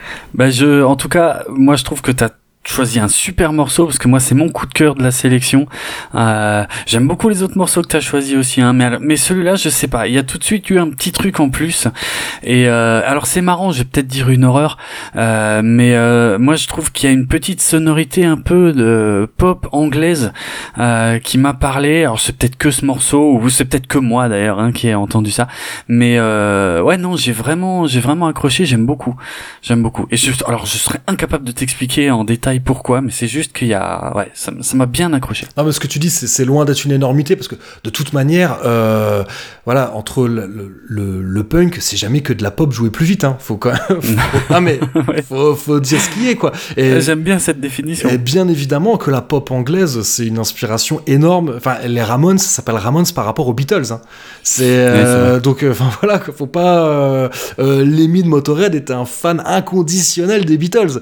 Euh, donc ça, Mm, il y a rien de, de choquant. euh, voilà, oui, le punk anglais euh, a bouffé euh, de, de, de la pop anglaise. Donc même justement, tu vois, sur les derniers albums de de de Slater Kinney, euh, Mm. bah on retrouve ouais peut-être plus ces accents-là, un peu justement dans la voix notamment, hein, qui, qui rappelle celle de Succien de Banshee. Et, euh, et peut-être même, je pense, je serais pas surpris qu'un groupe, co- qu'un groupe comme Savages, qui est pour le coup un groupe anglais, euh, je serais pas surpris que Savages ait écouté du, du Slater Kinney. Ça, ça serait euh, l'inverse me surprendrait en fait même.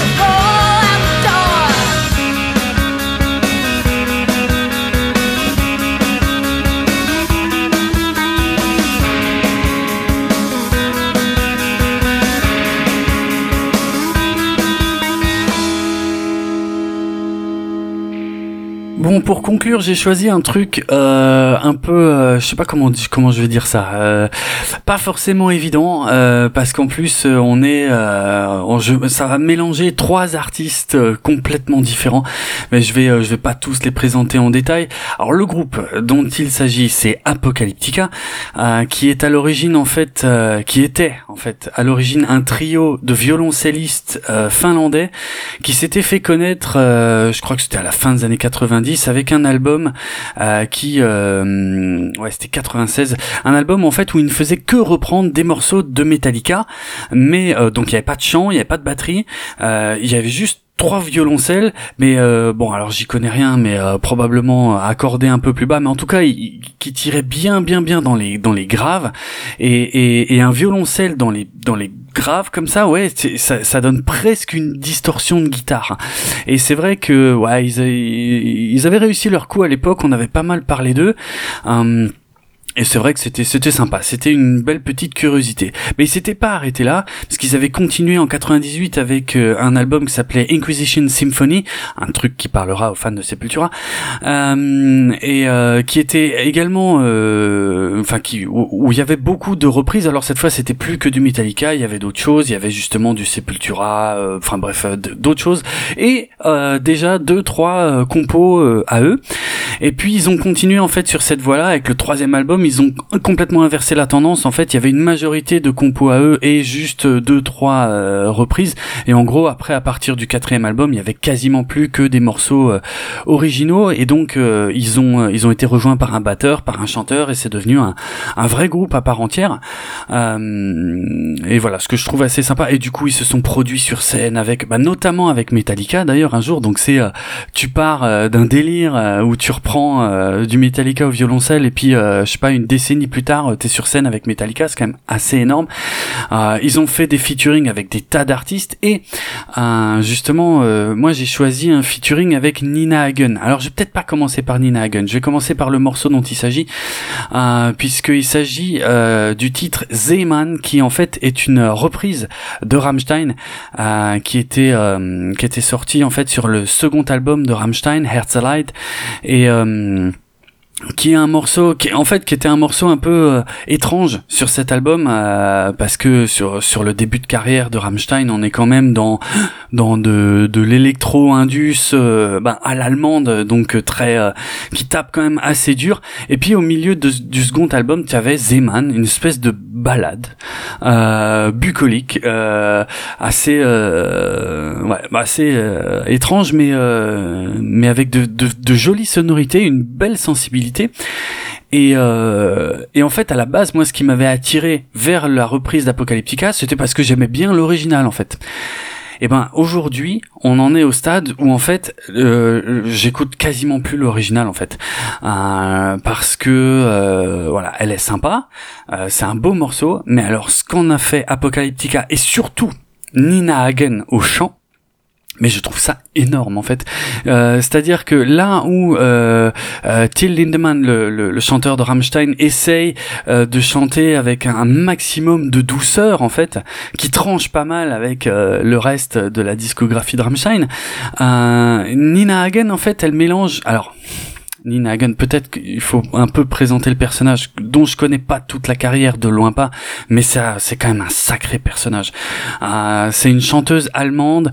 Euh, elle a fait tellement de trucs en fait. Elle est c'est c'est depuis quoi? Depuis les années euh, 70-80 qu'elle est active. Elle a fait un peu de tout. Euh, Il y a il y a de la pop. Il y a elle bon elle était quand même très proche euh, de la scène punk et ça c'est une partie que tu connais peut-être beaucoup mieux que moi. Elle est capable de tout en fait. Elle est capable de, de faire du chant euh, lyrique euh, proche de l'opéra, mélangé avec des cris, euh, et puis de reprendre une voix douce et, et, et de et de se mettre à hurler derrière et tout ça dans le même morceau en fait. Et euh, et bon c'est sans parler des styles vestimentaires et tout euh, qui sont quand même très marqués aussi. C'est un putain de personnage à part entière. Euh, c'est une, ouais, c'est une, euh, comment une, une artiste incroyable, euh, dont je connais largement pas tout, mais qui est, euh, ouais, qui est super intéressante en tout cas, et par la variété de ce qu'elle est capable de faire. Et, et alors là, dans le morceau, dans la reprise de Rammstein, puisqu'elle chante en allemand, c'est un morceau en allemand, et, et donc c'est sa langue natale, et elle fait un truc qui m'éclate, c'est que elle roule les airs sur certains euh, passages, mais elle les abuse à mort et, et en fait je trouve que justement elle, euh, elle, euh, c'est ça en fait qui donne du sel je trouve au morceau en fait. Elle, elle, elle va passer d'un chant parfois hyper doux à parfois des gros airs mais roulés comme ça, tu vois, un truc de malade. Et, euh, et en fait ça me, ça me colle quasiment la chair de poule quoi. Je, j'adore, j'adore ce qu'ils ont fait de ce morceau. C'est, je trouve, c'est une collaboration. D'un côté t'as les violoncelles qui tapent bien dans les graves derrière et tout machin, et ça marche super bien. Si tu le sais pas, tu pourrais quasiment croire que c'est des instruments électriques avec une grosse euh, distorsion. Et alors le chant, ouais, bref, je l'ai déjà dit, mais le chant de Nina Hagen, waouh. Euh, ouais, après, bon, là, moi, c'est Apocalyptica, bon, c'est pas, c'est pas, c'est pas ma cam, hein, genre, on va, on va Mhm. pas se mentir. Et Rammstein, encore moins, c'est un truc qui me touche, mais pas du tout. C'est, euh, c'est vraiment, je suis complètement hermétique. euh, euh, voilà, c'est pas parce que je suis hermétique que c'est pas bien. C'est pas, c'est pas ce que je suis en train de dire, mais voilà. Ah ouais. C'est pas pour moi. C'est aussi simple que ça. C'est juste, c'est pas pour moi. Il y a les gens qui aiment bien, très bien, mais moi, c'est pas mon truc. Par contre, c'est vrai que Nina Hagen, ouais, alors je, je connais pas, je connais pas extrêmement bien. hein. Je, je pense que je connais pas plus que toi. Par contre, euh, c'est vrai que plutôt j'ai dit ouais que les Pixies faisaient partie de mes premiers, euh, ouais, peut-être peut-être un de mes, un- là où j'ai un peu mis le pied à l'étrier avec le punk. Il y a pas que, hein. mais euh, mais mais mais bien avant ça. Et ben, il y a eu Nina Hagen, justement. Alors, Ouais. c'est un truc complètement improbable. Euh, à la maison, on avait une cassette. C'est mon père qui avait dû ramener ça. Je sais pas, c'était une cassette démo ou quoi. Je sais pas du tout ce que c'était. C'était un truc pro. Ce qui est sûr, c'est que c'était un truc promotionnel. Mais euh, alors, accroche-toi, un truc qui est euh, complètement invraisemblable. Dessus, je crois qu'il y avait du Europe. Mais j'en suis pas sûr. Mais tu sais, avec tous les gros tubes de la fin des années 80, tu vois, les Ouais, ouais. Final Countdown et machin. Il y avait Trust. Mais attention, les versions, euh, donc l'album, euh, l'album sur lequel il a Antisocial, euh, tu sais qu'il avait énormément cartonné cet album et, euh, Ouais, ouais. et qu'il avait enregistré en anglais. Alors je sais pas s'il avait complètement réenregistré ou s'il avait juste, je pense qu'il avait simplement réenregistré les pistes de, de chant, mais il y a eu, il y a eu une sortie anglaise, enfin anglaise, pour, pour, le, pour le monde anglo-saxon. Ouais, ok, ouais. Et donc, sur, ce, sur cette cassette, il y avait trois ou quatre morceaux de Trust en anglais. Et moi, c'est comme ça que j'ai découvert Trust. Donc, Ah, ça c'est pas mal. Ça, moi, je original. connaissais pas antisocial, je connaissais antisocial. Excellent. Trop bien. Et donc, pendant très longtemps, moi, je ne connaissais en plus, on parle d'une époque, voilà, les années 80. voilà, il n'y avait pas, il y avait pas Internet, il n'y avait pas tout ça. Mhm. Puis j'étais un gamin. Tu vois, euh, je veux dire, je pense que même à l'époque, il y avait une bibliothèque municipale, il n'y avait même pas de médiathèque, quoi. Enfin, tu vois, genre, euh, Trust, je connaissais pas. C'était la, la porte d'entrée pour moi. Trust, c'était, euh, voilà, euh, anti-social. Voilà, quand je vois Anthrax en concert et qu'ils reprennent Trust, parce qu'ils le reprennent Ouais. très souvent, je suis Ah pas oui, choqué oui. parce que c'est la version que j'ai toujours connue. Excellent. C'est après en fait. j'ai découvert ah mais en fait ils chantent en français. Ah ils sont français. Je savais même pas qu'ils étaient français quoi. Et sur cette cassette il y avait il devait y avoir un quatrième groupe euh, mais il y avait Nina Hagen Band. Mhm. et il y avait alors donc c'était des morceaux qui je pense étaient extraits de son deuxième album qui date de 79 et euh, qui s'appelle alors euh, Unbehagen, hein, je garantis pas, je, je sais pas ce que ça veut dire, et je sais pas si ça se dit comme ça, Euh, mais dessus il y avait un morceau, donc un morceau euh, qui s'appelle African Reggae, et qui est, bah c'est du reggae, Hein, il y a pas de, y a Oui, pas trop oui. pris sur, ce qui est, je pense un de ses morceaux les plus célèbres. Oui, c'est vrai. Et ouais. un autre morceau, donc on rappelle, j'étais enfant, mais déjà depuis depuis que je suis en âge de me rappeler euh, des trucs, j'ai toujours aimé le rock. Euh, au sens très large du terme, dès qu'il y avait un peu de guitare saturée, de la batterie, j'étais aux anges. Et euh, donc, euh, et il y avait un morceau qui me faisait délirer qui s'appelait Woo Woo, et dans lequel elle imitait le chien et le chat. Et donc voilà pour le côté toi déjanté de et un morceau alors vraiment du punk hein, toi, ta na na na na na, c'est un truc très très simple quoi, qui va tout droit et tout. Et derrière elle elle, elle, elle miaule et elle aboie. Excellent. Ça m'étonne tellement pas du personnage. Dans le décalage permanent de toute façon, et c'est ça que je kiffe chez elle en fait, et même du peu que je connais quoi. C'est le, le décalage. C'est-à-dire, ouais, si je peux faire un truc auquel on s'attend pas, j'y vais. Et, et franchement, ça, j'admire, mais à fond quoi. Voilà, donc tu sais, quand, t'es un enfant et que t'es déjà sensible euh, à Ah ce bah genre de sonorité, et puis euh, voilà, une nana qui fait le chien et le chat, bah, j'adorais, j'adorais. Hein. tu Euh, par contre, cette cassette, c'est dommage. Je ne- j'ai pas la moindre idée de ce qu'elle est devenue. Faudrait peut-être que je fouille chez mes parents. Et, euh, je sais pas du tout ce qu'elle est devenue, mais par contre, euh, je l'ai beaucoup écoutée, quoi. Et, euh, Ouais. et je sais vraiment, tu sais, en plus, tu sais, quand t'es gamin, tu te poses pas de questions. La cassette était là, tu vois. Euh, Et ça devait être une Oui. marque, tu vois. Ça devait être une, une marque de, de radio cassette euh, qui, tu vois, il y avait des cassettes démo, mais je trouve quand même un truc de malade, quoi. C'est un truc, bah, tu sais, rock. euh, clair. rock, même euh, Trust, euh, là, on, on est, on est même. Bah ouais. On est euh, le, on est entre le hard rock et le metal. D'ailleurs, Trust, euh, soyez en passant, je, groupe que je trouve très bon. Enfin, cet album-là, Antisocial, c'est un, Mhm. un super album. hein. Et Ouais, ouais. euh, voilà, la réputation qu'ils sont faites grâce à cet album, elle était pas, pas usurpée du tout, quoi. Non. Et euh, donc ouais, voilà, ça fait, ça fait partie de mes, mes tout premiers émois euh, punk, euh, rock et, euh, et hard rock, quoi, tout ça. Et, euh, excellent. donc ouais, ça m'a ça fait marrer quand t'as choisi Nina Hagen. En plus, j'ai jamais trop cherché à... Voilà, je te dis, quand t'es gamin, moi j'avais ça, j'avais 3-4 morceaux de Nina Hagen, et puis... Ouais. Et puis ça me suffisait quoi. Euh, je sais pas s'il y avait des parce que j'ai- quand même aussi ouais, cette image de, de ouais, d'un personnage extravagant et machin. Alors est-ce que j'ai vu des photos où on me l'a raconté? J'en sais rien, mais je savais. Tu vois, je je enfin peut-être peut-être que je déforme avec le temps, peut-être que j'ai déformé mon souvenir. Mais j'ai- le sentiment que quand j'écoutais ça, quand j'étais gamin, je savais à quoi elle ressemblait. Et, euh, Ah. Il y avait peut-être une photo, j'en sais rien. Mais voilà quoi, tout ça pour euh, pour dire que que ça que j'ai écouté ce morceau avec plaisir, tu vois, de de ouais, de, de- encore une fois, ouais, comme tu dis, quoi, Nina Hagen, si elle peut être à côté, euh, mais euh, Ouais. c'est pas évident d'être à côté et d'être juste quand même. C'est Bah, euh, voilà, C'est tout, c'est tout son talent, quoi. Ah non mais exactement. Là je suis en train d'écouter le morceau euh, Vao Vao hein, euh, avec les bruits d'animaux. C'est quelque chose. Hein. C'est pas mal. Non mais mais c'est marrant ce que tu dis parce que moi c'est pareil. Nina Hagen c'est un personnage que je connais depuis hyper longtemps mais je n'ai absolument aucune idée d'où je la connais à la base en fait quoi. Mais euh, de, ça fait au moins 20 ans. Tu me parles de Nina Hagen, je sais qui c'est. Et euh, mais ouais bref. Ah, mais est-ce que c'est pas la euh, définition d'une icône? Tout simplement, quoi. Ouais, hein, tu vois, tu, moyen. sais pas Mais forcément tout bien ce qu'elle a fait, mais tu sais ce qu'elle représente, quoi. Euh, Et voilà, ouais, je pense que au-delà de l'Europe, voilà, voilà, nous on est européens, donc euh, voilà, l'Allemagne c'est juste à côté, ça nous parle. Mais, Bah oui. mais ouais, je pense que je pense que même au-delà de l'Europe, c'est quand même un personnage qui a, qui a- qui a marqué.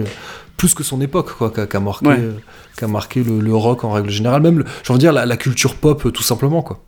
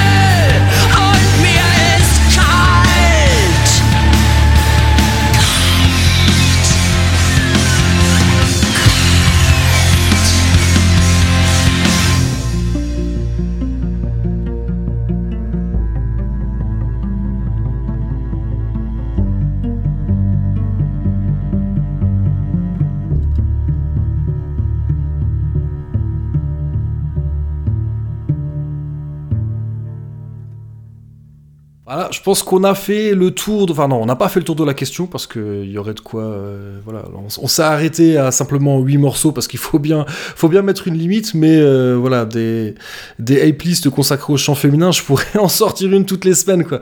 Euh, parce que c'est vrai que moi je l'ai pas dit, je suis, assez sensible... Enfin, je, trouve que le, chant féminin apporte un truc toujours, ça apporte une, énergie, une couleur un peu différente, euh, notamment parce que, euh, parce que souvent les, les, femmes sont capables d'avoir plus de puissance dans le, voilà, dans le spectre du, des, comment, euh, des sonorités, tu vois, dès que tu vas au-delà du médium, elles peuvent avoir une épaisseur, un coffre que, va difficilement avoir un, chanteur masculin, quoi. Et, et ça, je trouve que, bah, je trouve que dans tous les styles, c'est intéressant, mais plus particulièrement dans les styles où il faut de l'énergie. Elles peuvent avoir justement, euh, souvent une femme peut avoir euh, aussi bien la musicalité et la patate euh, dans les aigus que va peut-être pas réussir à avoir un mec, quoi. Donc. voilà, je trouve. Et, souvent, ce que je préfère, c'est le chant mixte parce que justement, ça apporte un contraste. Et voilà, donc c'est toujours un plaisir pour moi. J'aime beaucoup, j'aime beaucoup les, groupes avec du chant féminin. Et, euh, euh, voilà, la journée internationale des droits de la femme, c'est un prétexte comme un autre pour le mettre ça en avant dans la hip list. Et je suis très content d'avoir pu faire ça avec toi euh, cette année. Ouais, c'était chouette. Franchement, j'ai découvert plein de trucs, il y avait plein d'anecdotes sympas aussi, et hein, c'était classe. Merci pour l'invite. Bah ouais, et puis bah, après tout, c'est vrai que je, je demande rarement aux auditeurs leur retour, mais à votre tour, quoi, n'hésitez pas à nous brancher sur Facebook, euh, sur euh, Twitter. euh, si Mm. vous, il y a des groupes avec des groupes soit composés entièrement de, de, de, de femmes ou juste avec du chant féminin que vous aimez bien, des morceaux que vous dites tiens, ça aurait eu sa place dans les playlists, et ben n'hésitez pas, hein, n'hésitez pas, c'est aussi c'est aussi intéressant de, de, de pouvoir discuter après. Et tiens, ouais, d'ailleurs, en parlant de discuter, parce qu'il faut quand même qu'on qu'on pense à conclure, où peut-on retrouver Artefrac et 24 FPS, tes, tes, deux podcasts Ouais, euh, où peut-on les retrouver J'ai envie de dire sur Internet. Euh, non, ben je pense. Alors le moyen. Alors c'est chiant pour ceux qui sont pas sur Twitter, probablement en fait. Mais euh, c'est vrai que le moyen le plus simple de suivre les sorties de ces trucs-là, c'est sur Twitter. Même si les deux podcasts euh, possèdent également des pages Facebook, hein, pour être franc. Mais c'est vrai que je sais pas, il y a plus d'échanges sur Twitter. Donc déjà, vous pouvez me suivre moi en fait sur Twitter. C'est at Dravenardrock. Ça s'écrit D-R-A-V-E-N-A-R-D R-O-K. Et, euh, et donc euh, 24 FPS, le podcast ciné avec ou sans spoiler que je fais avec Julien, comme dit, c'est sur Twitter, c'est sur Facebook. Artefrac, c'est un truc un peu plus perso où je raconte des anecdotes parce que je sais pas si ça s'est remarqué, j'adore faire ça. Euh, donc euh, c'est pareil, c'est sur Twitter, c'est sur Facebook, ça s'écrit A-R-T-E-F-R-A-K. Et, euh, et voilà, et je suis toujours très très très content euh, de faire des podcasts avec toi euh, Doc euh, parce qu'on parle Sinoche, on parle Zik et puis euh, et puis on se comprend bien sur ces trucs là et moi je kiffe voilà je tenais à le dire De toute façon, t'es, euh, là, t'es un peu dans la merde. hein. T'es comme, euh, t'es comme Master Fred à une époque. T'as mis le doigt, t'as mis le doigt dans l'engrenage là. Et t'as le bras qui est parti avec quoi. bah, je m'en plains pas. Franchement c'est je trouve ça excellent. Euh, D'ailleurs, euh, en parlant de se retrouver, donc on, on l'a évoqué très rapidement euh, au cours de l'épisode, mais logiquement, on sera l'un comme l'autre. Master Fred Ouais. également, donc mon compère euh, qui, qui est venu m'épauler sur euh, beaucoup d'épisodes consacrés à la planète des singes, et euh, donc qui officie dans Geek et Légende. Euh, donc on devrait être à Podren, qui est une euh, un regroupement, une convention, euh, je sais pas comment appeler ça, une réunion Mm. de, de podcasteurs et d'auditeurs. hein, euh, voilà, tout le monde est le bienvenu. Euh, donc qui aura lieu à Rennes, comme son nom l'indique. Donc il y aura, il va y avoir aussi, euh, euh, donc au-delà du fait de la- d'avoir la possibilité de se rencontrer. Il va y avoir aussi des émissions en live, notamment nos amis de, de Tu aimes les films d'horreur, hein, qui t'ont déjà invité toi, qui ont invité Master Fred, euh, qui vont, je Mhm. crois, faire une émission en live. Euh, Oui. Il va y avoir aussi, euh, il y aura Fanny de Passion médiéviste qui sera là, qui va aussi faire un live. Enfin voilà, il va y avoir un peu pour tous les goûts, puis l'occasion de se revoir avec toute une, voilà, tout plein de gens que j'apprécie, qu'on a eu. C'était moi, j'y suis allé pour la première fois l'an dernier. Je crois que toi Pareil. aussi. Hein, ouais. Et, Ouais, ouais. et c'est vrai que c'est c'était un très chouette feeling de parce que de, voilà la, la- la variété dans le podcast il y a des gens qui parlent d'à peu près tout et, Mhm. et donc parfois peut-être qu'on on se rencontre entre podcasteurs on a peut-être des sujets qui n'ont pas grand chose en commun mais par contre ce que tout le monde a en commun bah, c'est euh, c'est d'être passionné et, euh, et ça fait du bien Ça fait, moi, je sais Bah que ouais. l'an dernier, ça m'avait fait un bien fou de me retrouver comme ça dans une ambiance qui est très bon enfant et euh, au milieu de gens qui, voilà, même si on partage pas exactement les mêmes passions, on a ça en commun d'être passionné. Et, euh, et ouais, ça fait, bah, ça fait, ça fait du bien, tout simplement. Mm. Donc, euh, donc voilà, si vous avez envie d'être dans cette euh, grand-messe du, euh, enfin, je, je sais pas comment dire, non, en plus, c'est débile de dire grand-messe, mais de, non, c'est tout simplement une occasion de se rencontrer, quoi. Et, euh, si vous êtes dans le coin, n'hésitez pas à venir nous voir, ça nous fera plaisir. Euh, ah oui, puis quand même, on a parlé de réseaux sociaux et tout ça, donc vous pouvez aussi retrouver les autres épisodes de la Ape List et les épisodes, on va dire, euh, réguliers de Cornelius Enzira, donc vous pouvez les retrouver sur PodCloud. Euh, L'adresse, c'est docteur-zaius.lepodcast.fr. Euh, vous pouvez également me brancher sur Twitter. L'adresse du podcast, c'est endzira, enfin at endzira, euh, A-N-D-Z-I-R-A. Sur Facebook, c'est Cornelius Enzira Podcast tout attaché. De toute façon, comme d'habitude, hein, je remets euh, tout dans le descriptif, euh, dans, la petite note de l'épisode. Vous retrouverez les liens, aussi bien euh, donc pour, pour les autres épisodes ou pour les épisodes des, podcasts de, de, Draven.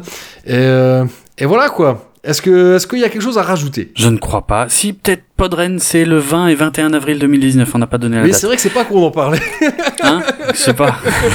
Je me suis dit. Oui, non, c'est vrai que c'était un point très intéressant. Mais à part ça, c'est bon. Ouais, c'est cool. Voilà. Merci encore. Ok. C'était génial. Bon, voilà, donc euh, d'ici au prochain épisode, portez-vous bien, prenez soin de vous et de ceux que vous aimez, et à bientôt les Spartiates Euh, ciao.